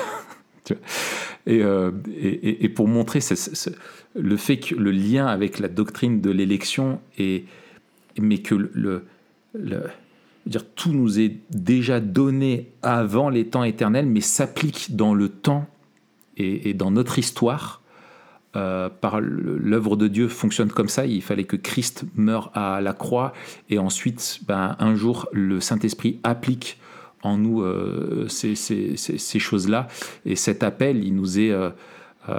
il nous a été donné avant les temps éternels, mais on l'a, il est adressé, enfin tu vois, il est offert déjà, il est prévu, mais il est adressé après dans le temps et dans l'histoire et, pour nous permettre d'y répondre. Et peut-être, je pense que c'est important qu'on fasse le lien, parce que quand on écoute tout ça, on pourrait se dire, mais attends, on parle souvent euh, de la, justification par la foi, qu'on est sauvé par la foi. Euh, Paul en parle beaucoup, et peut-être de souligner le lien entre justement la foi et la démarche de, conversion euh, et l'appel intérieur et la régénération. Oui, tout à fait. Oui, c'est ça. Euh, et là, dans cette discussion, c'est important de commencer. Tu as dit, euh, en citant euh, Paul, nous sommes sauvés par le moyen de la foi. Hmm. En fait, c'est très important de voir que c'est pas la foi qui nous sauve, c'est Dieu. Hmm. c'est Dieu qui nous sauve. Et en fait, on est en train de parler de ça quand on parle de grâce irrésistible. quand on parle de la grâce de Dieu, encore une fois, on parle de l'action de Dieu euh, qui fait du bien à des pécheurs qui méritent le mal. Mm. Et là, dans le cas du salut, c'est la grâce de Dieu, c'est Dieu qui sauve des pécheurs. C'est mm. ça la grâce, en fait. C'est Dieu qui sauve des pécheurs. Euh, et dans sa grâce, Dieu euh, a, voulu que justement la foi soit la réponse nécessaire de l'homme dans son, dans son salut. C'est ça. Et, et c'est là où euh, il y a une petite phrase qui m'aide, c'est que Dieu nous donne ce qu'il nous demande. Mm. Euh, la, la, la, grâce irrésistible, elle nous fait réaliser que la foi ne peut pas naître d'un cœur euh, totalement corrompu. C'est-à-dire que, comme on l'a vu avec la dépravation totale, l'homme est totalement déchu. C'est-à-dire que non seulement il ne fait que des choses mauvaises, mais il ne veut que des choses mauvaises. C'est-à-dire que aucun homme naturellement n'est enclin aux choses de Dieu. Non mm. seulement un, il ne les comprend pas, ça c'est Paul qui nous dit, euh, mais deux, il, ne les veut même pas en fait. Il n'a pas envie de faire le bien et il n'a pas envie de, de, se tourner vers Dieu. Et donc en fait, dès qu'on a établi ça, on comprend que la foi ne peut pas naître euh, d'un cœur mauvais. Et dans ce sens-là, la foi, elle est une condition nécessaire au salut, c'est-à-dire qu'on ne peut pas être sauvé sans la foi, mhm. mais ce n'est pas une condition préalable au salut. C'est-à-dire que euh, si Dieu ne sauvait que les gens qui ont la foi, euh, en fait, il sauverait personne. Mhm. enfin, si Dieu attendait que les gens, plutôt je vais dire ça, si Dieu attendait que les gens aient la foi, il ne sauverait personne. Mhm. Pourquoi? Parce que la foi, elle naît dans le cœur euh, euh, d'un pécheur justement régénéré. La foi, c'est la réponse normale d'un cœur qui reçoit l'appel interne de Dieu et qui euh, se détourne de son péché et, s'attache à Dieu. En fait, c'est pour ça que dans les, dans les, dans les systématiques, la foi, donc le, le chapitre sur la conversion, donc la repentance et la foi, suit toujours le chapitre sur la régénération. Mhm. Pourquoi? Parce que ça va ensemble, mais de manière logique, euh, les deux sont à distinguer. Et encore une fois, c'est important en systématique de dire on distingue, mais on ne sépare pas. C'est ça. C'est encore plus important quand on, considère l'expérience. Pourquoi? Parce que la régénération est une œuvre de Dieu euh, euh, dans l'inconscient de l'homme, et souvent on n'en voit que les effets. C'est ce que dit Jésus en Jean 3. mais la foi, elle, elle est une réponse consciente du pécheur pardonné par Christ. C'est ça. Et, je pense que c'est important. Et, moi, je sais que ça m'a. Parce qu'au début, euh, moi aussi, j'ai été perturbé. Et j'ai vu beaucoup de personnes être perturbées par ça. Quand tu leur expliques, en fait, que d'un point de vue de, euh, factuel de ce qui se passe, euh, la régénération précède la foi. Et la foi, et comme tu l'as dit, et cette conséquence nécessaire à la régénération, c'est la réponse. Euh, il ne peut pas d'avoir d'appel efficace sans réponse. Enfin, voilà. S'il n'y a pas de réponse, c'est qu'il n'y a pas eu d'appel efficace. Enfin, voilà. La, foi, du coup, est, fait partie de, euh, du salut. Elle est la réponse de l'homme. Hein. Ce n'est pas Dieu qui répond pour nous à son appel, c'est nous qui répondons. C'est une vraie réponse euh, de l'homme, mais qui est qui, qui, peut se produire parce que Dieu a changé le cœur et lui a permis d'entendre. Et, le Saint-Esprit rend l'homme désireux de venir à lui. C'est vraiment l'homme, du coup, qui va à Dieu et qui fait cette démarche-là. Mais euh, dans l'expérience, euh, beaucoup, en fait, vont te dire, en fait, qu'ils ont... Euh, et je pense que c'est le danger, c'est d'avoir une vision trop psychologique, peut-être, de, de, la, de la conversion, où ils vont penser que c'est finalement eux qui ont fait la démarche euh, et qui derrière, du coup, ont été, euh, ont été sauvés. Et c'est vrai que quand tu as quelqu'un... Euh, alors moi, je vois, tu, vois, typiquement, j'ai l'impression que comme j'ai une vie très loin de, de, Dieu en ayant fait n'importe quoi, le côté régénération et grâce souveraine, comme moi je te dis souvent, moi Dieu il est, il euh, y en a qui disent Jésus vient taper à la porte de ton cœur, enfin expression qui, est euh, bien sûr euh, qui est, très fausse. En fait non, la grâce irrésistible, c'est que il arrive avec le bélier, c'est le raid quoi. Tu vois, c'est c'est le raid qui vient déloger euh, Abaoud qui s'est caché pour fuir, tu vois, après les attentats quoi. Tu veux dire quand il débarque, il débarque quoi. Tu vois, il te demande pas la permission. Il rentre et il vient à bout de ton des obstacles quoi. et, et, et en fait mais les gens, et tu as beaucoup de personnes, et moi c'est comme ça que même après dans mon expérience, je l'ai vécu où d'un coup je ne comprenais pas ce qui m'arrivait. quoi. Je me disais, mais je me mettais à croire et je me disais, mais j'arrive pas à croire que je crois en Jésus. Enfin, tu vois, c'était, pour moi c'était, c'était, c'était, dingue. quoi. Et en même temps, tu as des gens qui, je pense notamment à des enfants de chrétiens qui ont grandi dans l'Église et qui vont voir vraiment, eux, plutôt un, une espèce de lent processus et quand tu leur dis que c'est une œuvre euh, souveraine de, de, de, l'esprit euh, qu'il fait, qu'il régénère, ils ont du mal à, voir ça, tu vois. Mais je pense que c'est important euh, de, se, de distinguer notre expérience de ce qu'il se passe. Et comme le dit Jésus, hein, c'est une œuvre mystérieuse, la, régénération. Euh, l'œuvre de l'esprit. On, en sent les effets, mais elle-même, on ne la voit pas. Euh, et, tu as des personnes qui, derrière, vont du coup euh, te dire qu'elles ont répondu plusieurs fois, qu'elles se sont converties plusieurs fois, mais en fait, qui sont en train de parler plutôt d'une. En même temps, avec une maturité, une maturation dans leur foi, euh, de plus en plus grande et une plus grande compréhension de l'évangile au fur et à mesure de leur, de leur, euh, de leur croissance et aussi des défis qui se sont mis euh, devant elles. Mais la régénération, elle, est bien quelque chose qui a lieu et qui précède ça. Tout à fait. Et la régénération, elle est irréversible. Instantanée. voilà, c'est ça. Elle est irréversible. Et c'est Dieu qui l'a, qui l'a produit. voilà, et on a lu Acte, non, Éphésiens 2 tout à l'heure. Mais, euh, mais je trouve que c'est quelque chose que tu retrouves beaucoup dans le livre des, tu retrouves dans le livre des actes en filigrane. Et tu as par exemple acte 11, 18 qui le dit que Dieu a accordé la repentance aussi aux païens afin qu'ils aient la vie. C'est une autre façon d'en de, de, parler.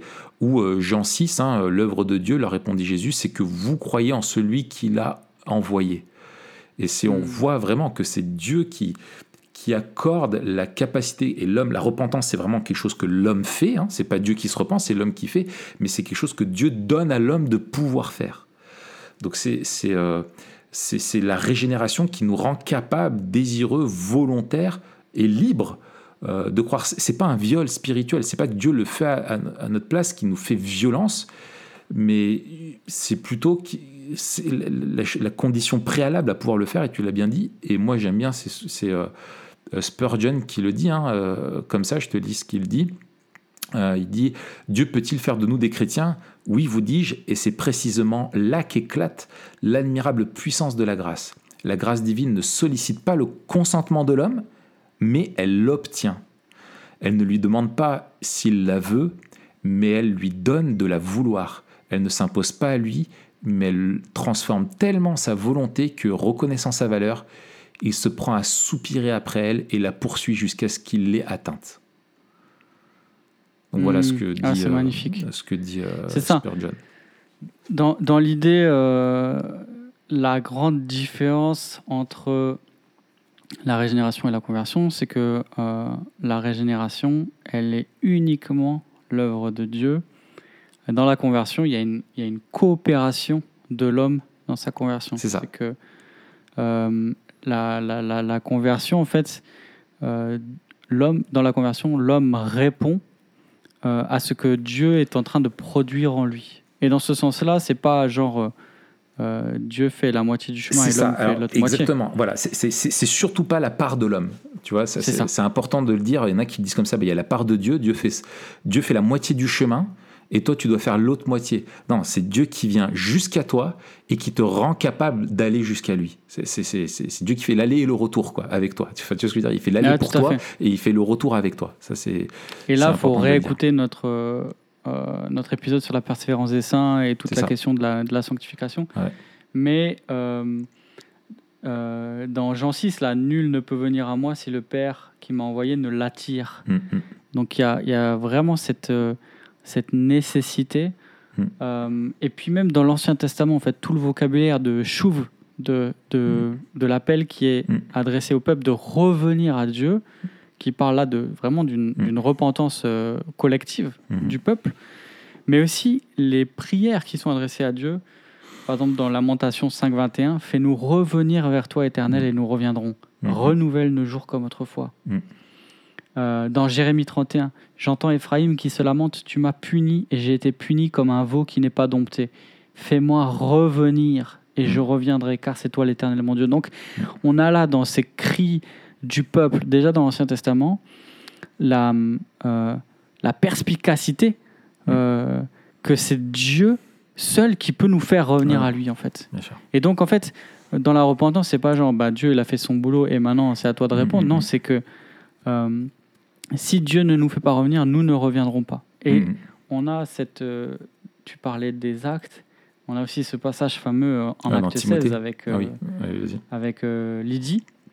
Mhm. Il y avait une femme craignant Dieu du nom de Lydie, marchande de pourpre de la ville de Thyatire. Elle écoutait et le Seigneur lui ouvrit le cœur pour qu'elle s'attache Mhm. à ce que disait Paul. C'est ça. Et donc on a vraiment là le- le- Ouais, ouais, la- l'illumination de l'esprit et, aussi l'appel efficace. C'est ça, tout à fait. ouais. Alors peut-être, euh, je te propose qu'on revienne après sur le lien euh, entre la, la doctrine de la grâce et les autres doctrines, mais peut-être, comme on a parlé de l'appel intérieur, qu'on explique la distinction entre l'appel intérieur et l'appel euh, extérieur, ou l'appel général. Oui. Comment on l'appelle? Euh, alors, l'appel externe ou extérieur Voilà, ou ouais. général, c'est la prédication de l'évangile qui est adressée à tous les hommes. C'est ça. L'appel euh, interne euh, qui est spécial, et donc là on voit un, une double, un double contraste entre interne et externe, et aussi entre commun ou général et spécial. Euh, c'est l'appel, qui concerne les élus, par lequel Dieu euh, les régénère et les rend capables de répondre à l'appel externe.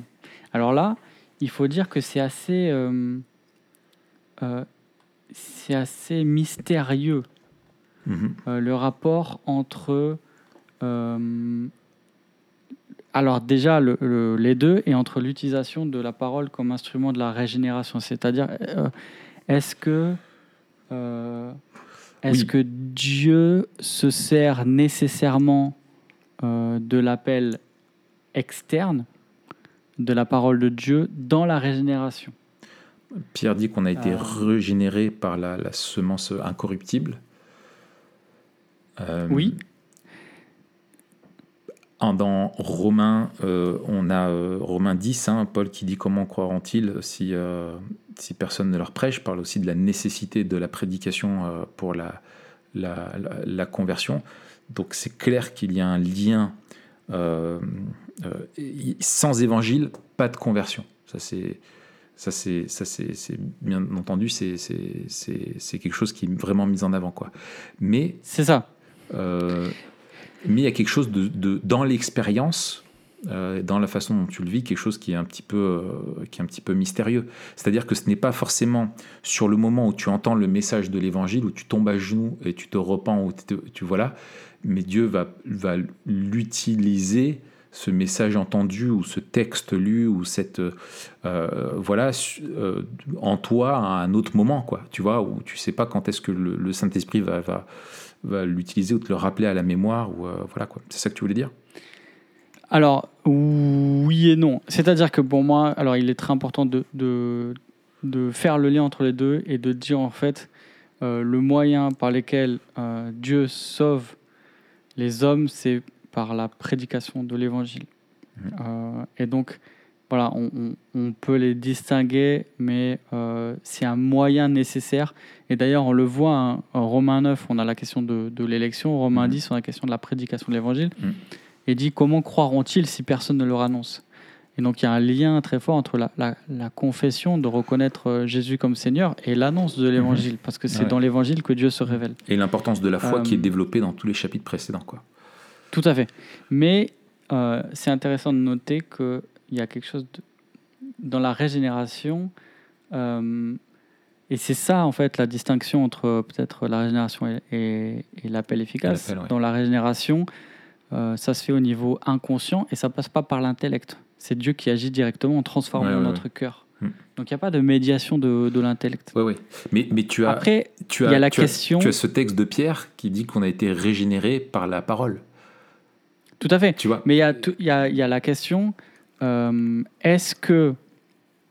Euh, est-ce que dans les cas où l'intellect ne peut pas être utilisé, euh, Dieu peut régénérer sans la prédication de l'évangile. Et, et, notamment, et là dans l'histoire de l'Église, ça a été toutes les conversations autour du salut des enfants. Bien sûr.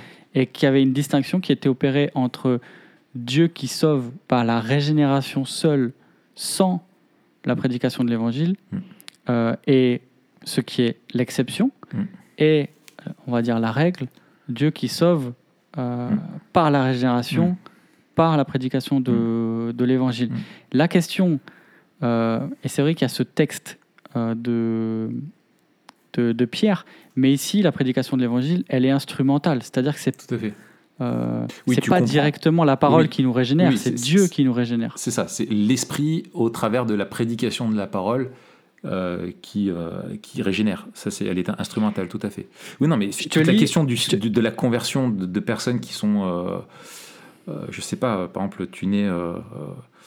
Gravement, même ceux qui sont limités intellectuellement. exactement, c'est ce que je dire. Tu nais gravement, tu es, polyhandicapé, voilà, ou tu as des troubles autistiques, tu vois, ou tu penses aux avortements, tu vois, ou, ou aux enfants qui meurent, aux enfants morts-nés, etc. Et là, oui, ça, ça pose toute cette question-là, quoi. Alors, je te lis la conclusion, une des conclusions du synode de Utrecht. Alors, sûrement que je le dis mal, mais euh, en français, on dit Utrecht, 1905, euh, dont je crois qu'ils ont traité trois points. Et le troisième point, mm. c'était ça, justement, en fait, le lien entre régénération et euh, utilisation de la parole de Dieu. Et je te lis leur conclusion. En ce qui concerne le troisième point, la régénération immédiate, le synode déclare que ce terme peut être utilisé dans un bon sens, dans la mesure où nos églises ont toujours professé contre les églises luthériennes et catholiques, romaines que la régénération ne s'effectue pas par la parole ou les sacrements en tant que tels. Pourquoi? Parce que les églises luthériennes et catholiques, elles mm. disent quoi?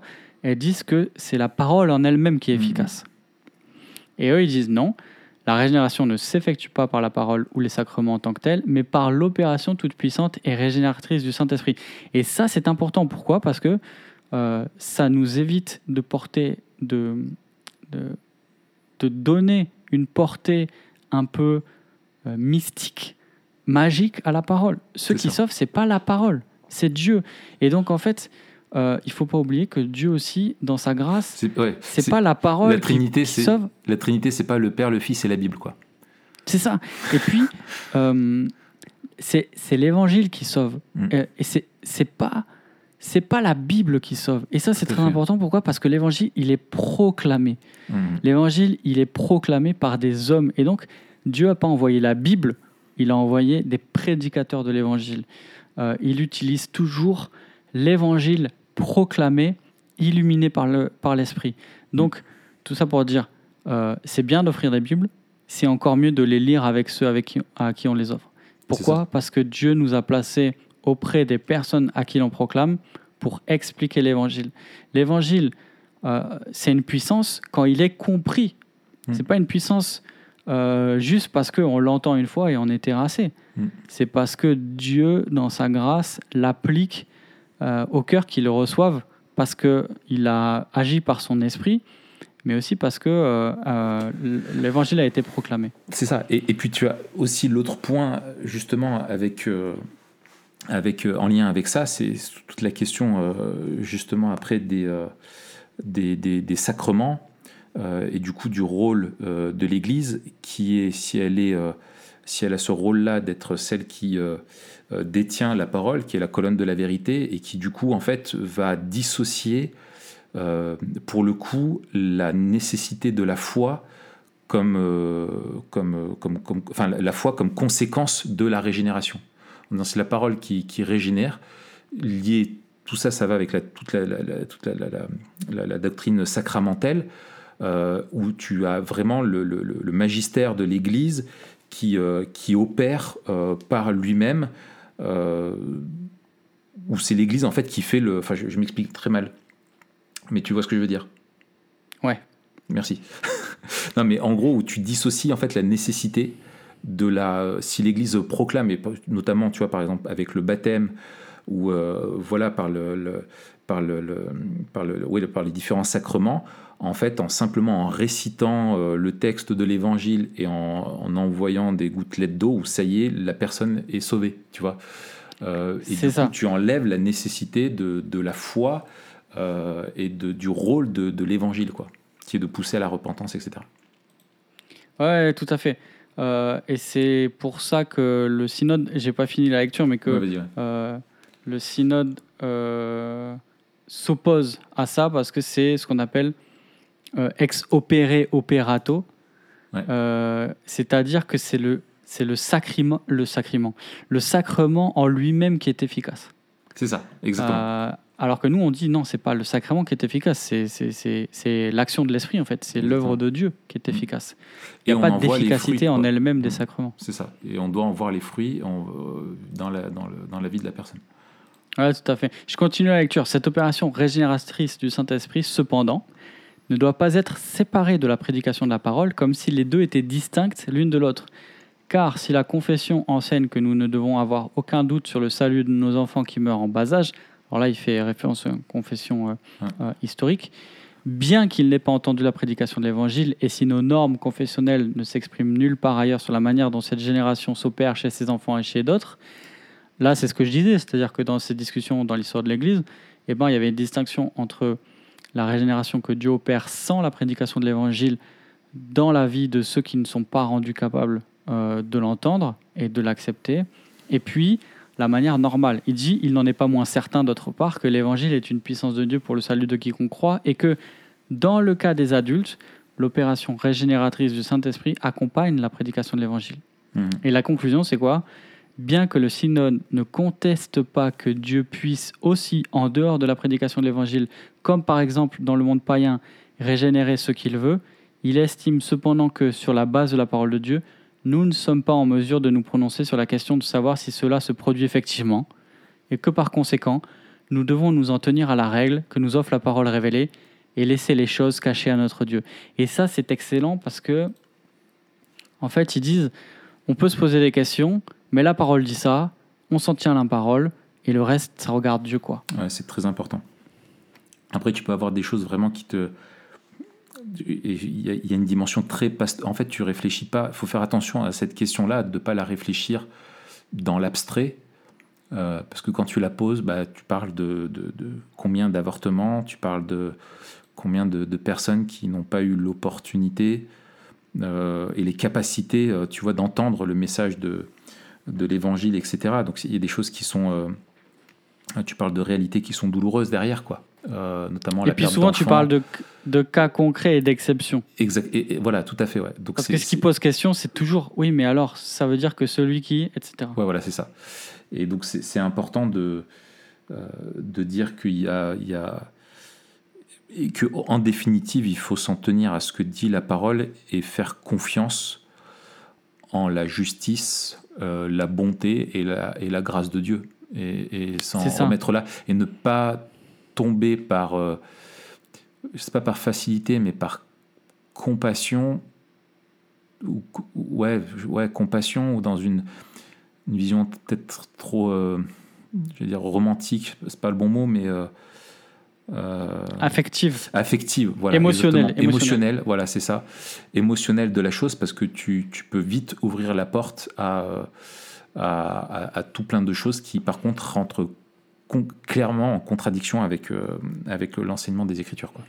C'est ça, je pense que sur les choses qui sont très clairement mentionnées dans l'Écriture, on doit être très clair et, que nos convictions doivent être euh, vraiment fortes. Et dans le reste, se laisser conduire par la providence de Dieu et sa bonté paternelle. C'est ça, c'est ça, euh, exactement.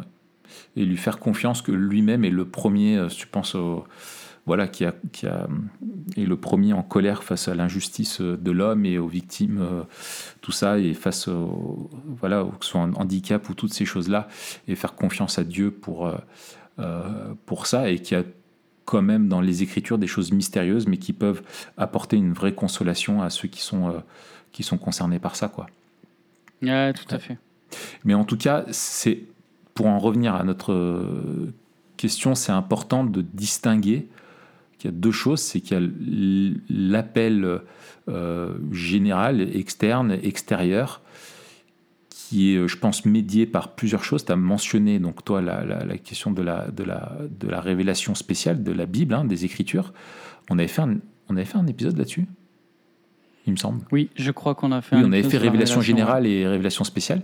Mais je crois qu'on peut mettre aussi la révélation générale comme moyen de, grâce commune, hein, où Dieu se révèle hein, au travers de, la création euh, euh, aussi, l'incarnation aussi de, Christ. Hein, qui, qui, est venu et qui, euh, et, et, qui nous a permis à tous de, de, de, le, le, connaître. et Christ appelle tous les hommes euh, à, se, tourner, vers lui, mais qu'il faut le distinguer de, euh, de l'appel, enfin ce n'est pas un appel qui conduit au salut. C'est pas parce que Christ est venu que tous les hommes sont sauvés ou parce que la révélation ne conduit pas tous les hommes au salut. Il faut qu'il y ait cet appel euh, intérieur qui, soit l'œuvre de Dieu, de la grâce de Dieu pour nous attirer à lui.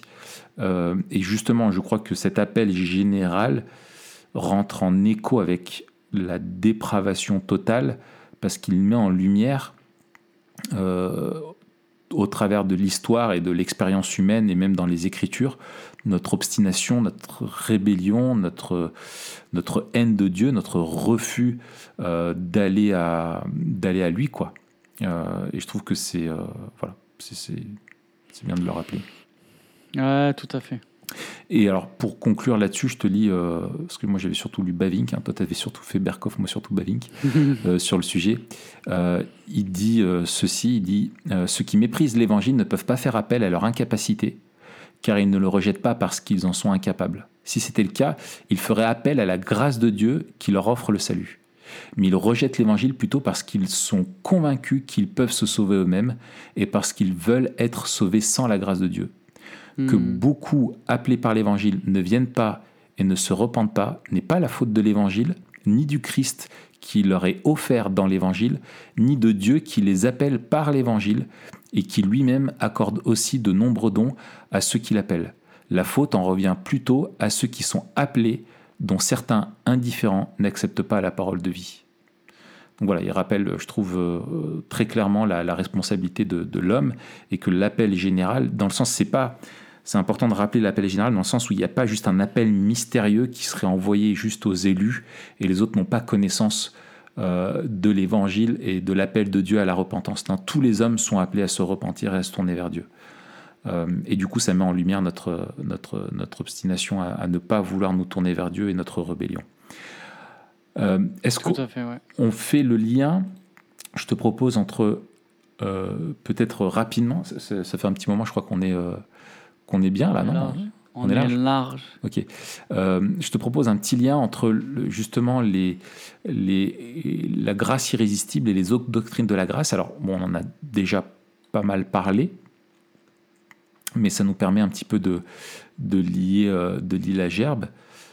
Euh, rapidement, Très rapidement. le lien avec la dépravation totale.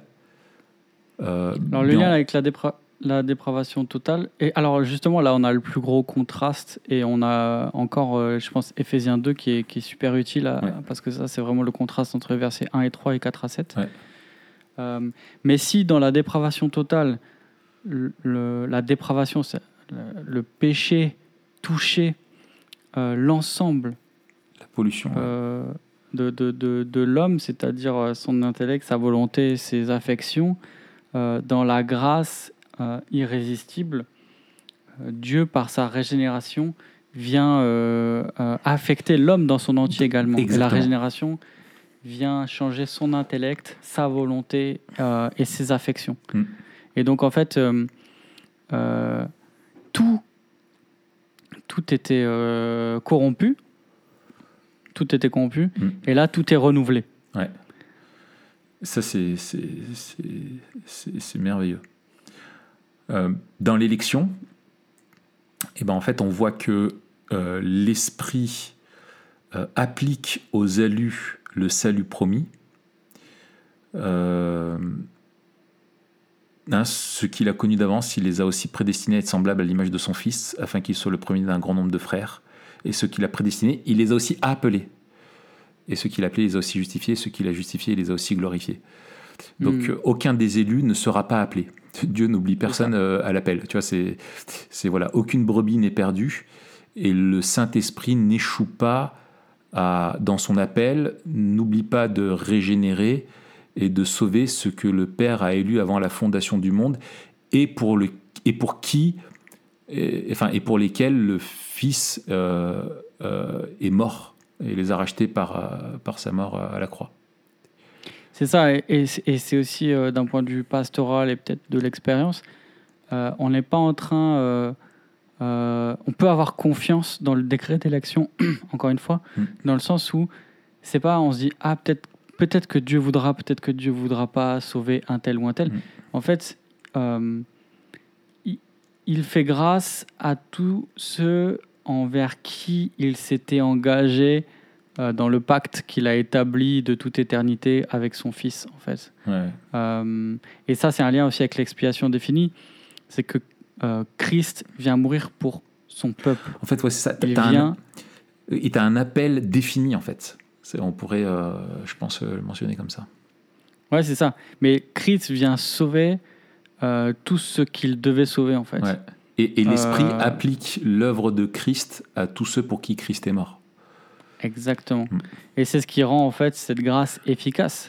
C'est que Exactement. justement, elle concerne en fait tous ceux pour qui Christ est mort. Et c'est notre joie parce que on voit que l'œuvre de Dieu est 100% euh, euh, souveraine et, et toute puissante. Rien ne peut s'opposer au dessein de Dieu, quoi.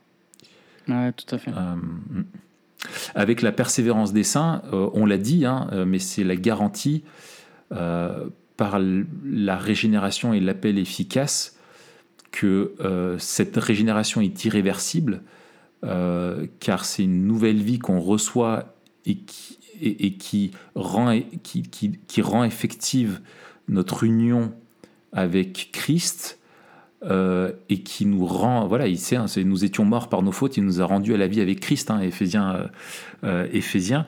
Et du coup, cette nouvelle vie qu'on a, c'est une vie qui est en lui et rien ne peut nous arracher de sa main. C'est sa vie qui vit en nous et l'esprit vivant en nous euh, nous a scellé euh, des, euh, de- de- de- du salut et, et la garantie que Dieu ne, nous, ne, ne peut pas nous perdre. En fait, on peut pas perdre ce qu'on n'a pas gagné. quoi. C'est voilà quoi. Tout à fait. Mm. Et c'est là où on a la clé aussi de, l'union avec Christ.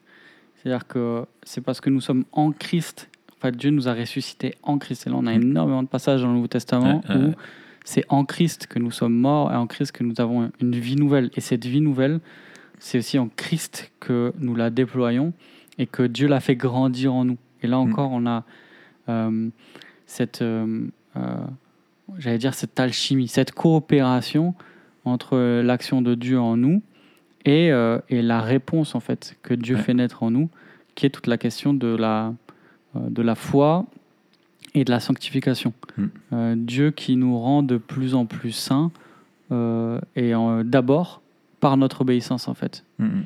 Et, et en fait, on voit notre obéissance non seulement comme étant euh, dépendante de la souveraineté et de la volonté de Dieu, mais aussi le moyen par lequel Dieu nous fait grandir. Tout à fait. Et c'est là, en fait, pareil que tout à l'heure, c'est que Dieu nous donne ce qu'il nous demande. le lien avec l'expiation définie, eh bien, c'est que effectivement la régénération, euh, on le voit, hein, c'est cette image de cette purification intérieure euh, euh, que, que fait l'esprit. Et en fait, on voit que l'esprit applique en nous ce que Jésus a fait pour nous. Euh, et que et du coup c'est important et je pense c'est peut-être c'est, euh, des fois on, a tendance à limiter tu sais le Saint Esprit aux questions des dons euh, ou aux questions après de la sanctification. Euh, mais je pense que c'est important de rappeler que ce que le Saint Esprit fait en nous est tout aussi essentiel à notre salut à ce que Christ a fait pour nous à la croix Mais tout à fait. Et c'est pour ça que la c'est les distinction trois personnes euh, de la entre- Trinité ont des rôles différents, mais sont autant importantes dans toutes les facettes de notre salut, quoi. Oui, oui, oui, tout à fait. Et Mm. c'est pour ça qu'on distingue euh, euh, les, la- tout l'aspect trinitaire Mm. euh, du Père qui prévoit, qui décrète le salut des élus, Mm. euh, du Fils qui est envoyé par le Père pour accomplir le salut, et du Saint-Esprit qui est envoyé par le Père et le Fils pour appliquer le salut. Et donc, en fait, euh, dans tout ce qu'on est en train de parler et dans tout, toute la discussion autour de la rédemption appliquée, c'est-à-dire appel, euh, régénération, conversion, foi, euh, enfin, qui est dans la, la conversion, justification, adoption, sanctification, persévérance des saints, glorification, tout ça, c'est euh, l'œuvre de l'Esprit, en fait, en nous. Mm, mm.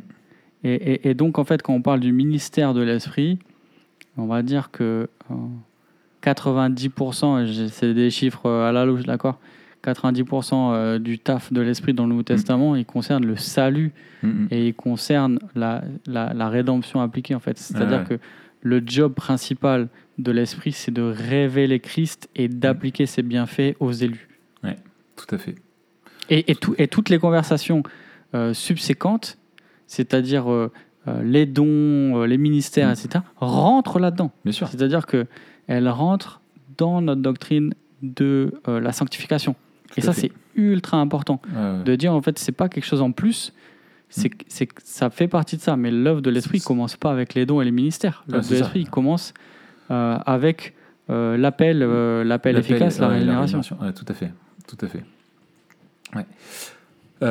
Et d'ailleurs, juste, on a fait le lien tout à l'heure, on a fait le parallèle entre création et rédemption. Et on a aussi, ça c'est très très fort chez Calvin, hein, le Christ comme médiateur de la création et comme médiateur de la rédemption. Euh, et en fait, c'est aussi l'esprit qui. L'esprit, c'est vraiment l'esprit de vie. C'est celui qui euh, planait au-dessus des eaux et qui, et qui donnait la vie. Et donc, de la même manière qu'on a un parallèle entre Christ, qui est l'agent de la création, et de la nouvelle création, de la rédemption, Mm. on a aussi toujours l'action de l'esprit qui vient donner la vie ouais. à la création euh, Ouais. et dans la nouvelle création. Donc on, on a toujours le lien entre euh, euh, l'œuvre de Christ, l'action de l'esprit et la parole de Dieu. Mm, mm. Euh, la parole qui est insufflée, Ouais, euh, la parole qui donne Le la vie. de Dieu, quoi. Ouais, c'est ça. Alors, je te propose qu'on on en vienne maintenant aux implications euh, pour nous et notre responsabilité. Euh, je pense que la, première, euh, c'est en fait l'annonce de l'évangile. Ne pas oublier que fait l'évangélisation est le moyen que Dieu utilise pour accomplir sa, volonté. Et que, euh, en fait, euh, comment donc invoqueront-ils celui en qui ils n'ont pas cru, quoi, ce qu'on disait tout à l'heure. Euh, et donc, en fait, il faut, ça nous donne, je trouve, du, du, courage, et en même temps, ça nous humilie, et ça nous simplifie aussi la tâche en disant, en fait, c'est pas, nous, on peut pas faire l'œuvre de l'esprit, et il faut pas se mettre le fardeau du, rôle de l'esprit parce que c'est n'est pas, c'est pas comme ça que ça marche. Euh, nous, on doit se laisser utiliser et être conscient qu'on peut être utilisé par le, Saint-Esprit euh, qui, quand on apporte l'évangile euh, aux, personnes. Et nous, finalement, le, le rôle du témoin de Christ, c'est d'apporter l'évangile aux oreilles.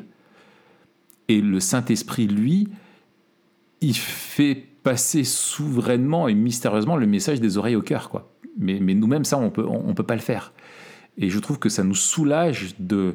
de moi, je sais pas toi, mais c'est probablement, mais le nombre de discussions que j'ai pu avoir avec des personnes et après je me dis ah mince mais pourquoi j'ai pas pensé à, hmm. à, lui parler de tel passage où il y a ouais il y a telle euh, façon de présenter où j'aurais dû dire ça et j'ai mal dit ça etc et en fait tu tu euh, tu, tu, tu, tu, oublies ça, tu vois, et, du coup tu te mets un fardeau, euh, et, en fait la, conversion des autres ne dépend pas de toi, toi tu dois te préoccuper d'être fidèle au message, d'être, euh, de le communiquer avec, euh, en faisant tous les efforts, et c'est ce qu'on disait, hein, la, façon est aussi importante que le, que le fond, de le faire avec la bonne attitude et de, de chercher à bien comprendre la personne que tu as en face de toi, mais ça s'arrête là, tu peux pas faire plus que ça. C'est ça, ça nous donne à la fois de la confiance et aussi l'humilité. C'est ça.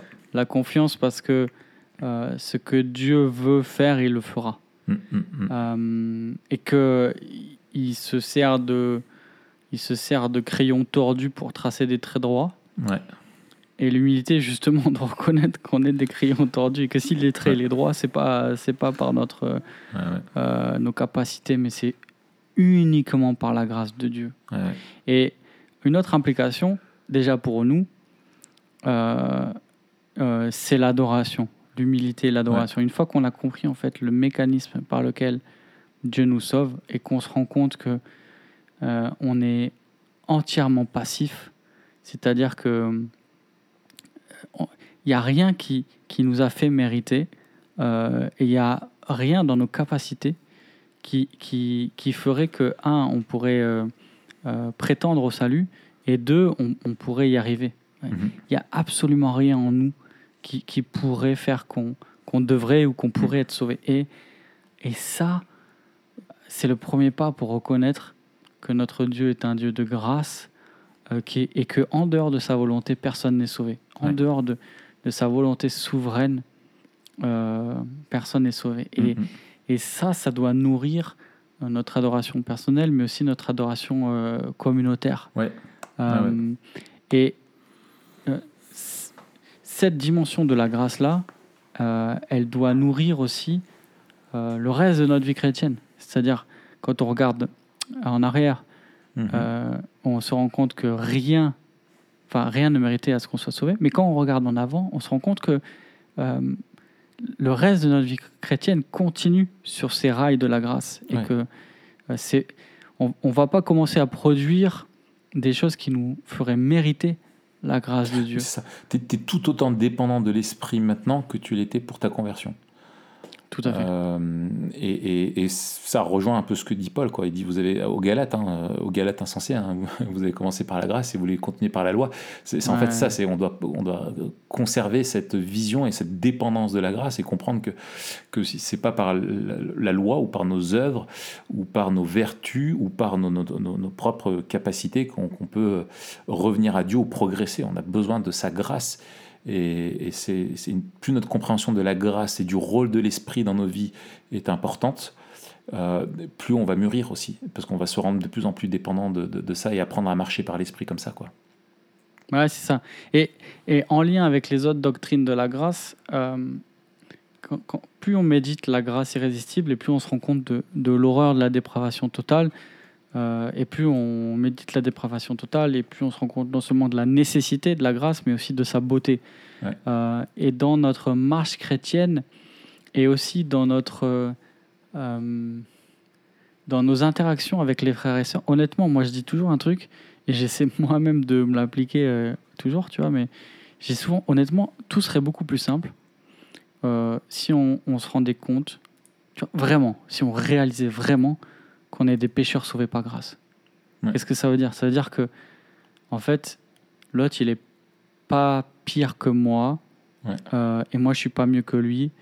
Euh, on est tous les deux pécheurs, on a tous les deux besoin de la grâce, celle de Dieu, euh, et nous, on a besoin de se faire grâce comme Dieu nous fait grâce. Mm. Et en fait, redécouvrir cette grâce irrésistible, c'est vraiment s'humilier devant Dieu et dire, en toute humilité, Seigneur, je n'ai rien à moi, quoi. J'ai Mm. j'ai- absolument rien à te présenter. Et dès lors, ça va aussi changer euh, nos relations avec les frères et sœurs et avec le reste du monde. On s'est dit, mais en fait, c'est vraiment, tu sais, euh, John Newton Mm. et, euh, et la grâce infinie, quoi. Mm. Euh, gra- Amazing Grace. Mm. J'étais perdu et maintenant je vis, j'étais aveugle et maintenant je vois. C'est et, et ça, ça me, ça me fait voir Dieu dans toute sa gloire, mais ça me remplit d'amour aussi pour ceux que j'ai autour de moi. Ouais, et, et je pense que ça, c'est ce que tu dis m'a aidé à comprendre ce que dit Paul dans Éphésiens 1, afin qu'on célèbre non pas la gloire de Dieu, mais la gloire de sa grâce. Hmm. Tu vois, en fait, il veut nous montrer à quel point la, la- la grâce de Dieu, c'est un truc de dingue, quoi. tu vois Hmm. Et ça, c'est et ça, c'est ça, c'est merveilleux. Ouais. Euh, comment cette doctrine nous aide à vivre Memento Mori? Je te propose qu'on qu'on euh, qu'on- y aille rapidement. Peut-être juste encore un truc qui me vient à l'esprit. T'es le meilleur, toi. Ouais, ouais, je sais. Tu mon dis podcast. rapidement et après tu dis Ouais. encore un truc. Non, c'est juste ça. C'est que quand tu lis le livre des actes, il n'y a pas une seule ville où il n'y avait pas d'élus. Hmm. Il n'y a pas une seule ville où il n'y a pas eu des conversions. Voilà, c'est juste ça. Parce que nous, on a l'impression que, tu vois, des fois c'est un peu fini, ou est-ce que ceci, est-ce que cela, tu vois. Et en fait, Paul, il se posait pas la question, quoi. Tu vois, il, alors le Seigneur lui a dit, et il le savait, quoi. Et il faisait confiance au message de l'évangile. Et des fois, il a pu rester que très peu, tu vois, comme euh, à Thessalonique, ou euh, et, et, mais, mais il faisait confiance et quand il revient, il, il part, il laisse que quelques convertis et quand il revient, euh, il y a une église, quoi, tu vois. En fait, l'œuvre de Christ, elle est, elle est souveraine, quoi, tu vois. Et, et, euh, et Christ agit par l'Esprit dans ce monde en utilisant son église pour qu'elle annonce l'évangile, quoi, tu vois. Et, et, et voilà, il faut lui faire confiance, quoi. C'est sa mission.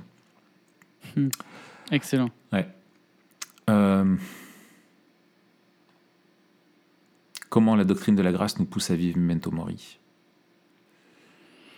Bah là, je pense que euh, c'est clairement en lien avec la, la- la persévérance des saints.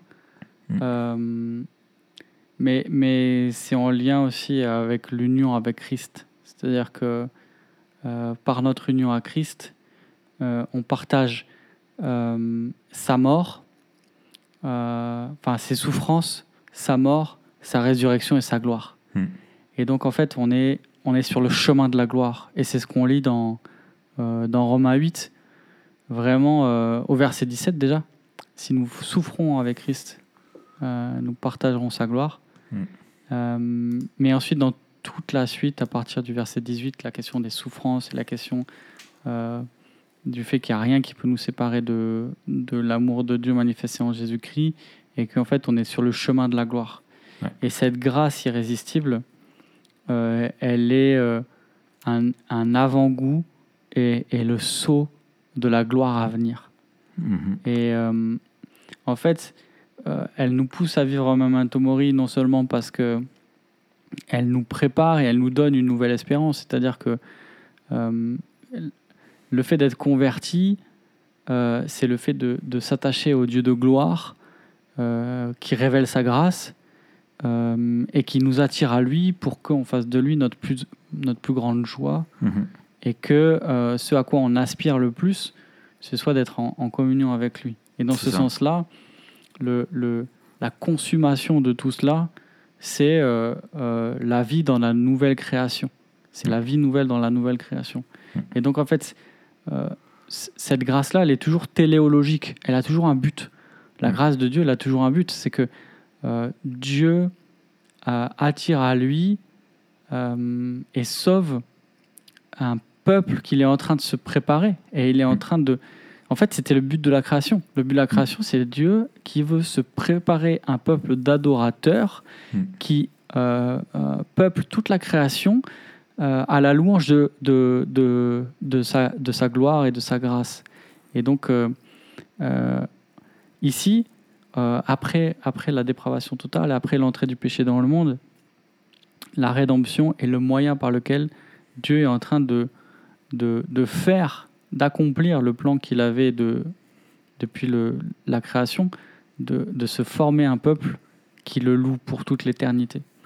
Et dans ce sens-là, la grâce, c'est en fait c'est la porte d'entrée, la grâce irrésistible et la, la, la, régénération et ensuite la conversion dans un ordre logique, c'est la porte d'entrée pour ce chemin vers la gloire et la félicité éternelle. Magnifique. Excellent. Écoute, je te propose qu'on en reste là-dessus. C'était parfait. Ça rejoint ce que Yes. je voulais dire. Eh ben, magnifique. C'était, comme d'habitude, euh, une explosion de vie. C'est-à-dire que la vie, euh, elle apparaît un petit peu comme ça. Euh, la vie, elle n'est pas toujours structurée. Il faut accepter la vie comme elle vient. Parfois, elle vient nous, nous chambouler, nous bousculer. Oui, elle oui, prend des, des nouveaux chemins. Elle, elle- voilà. Et ben, euh, cet épisode, en c'était fait. encore un peu ça.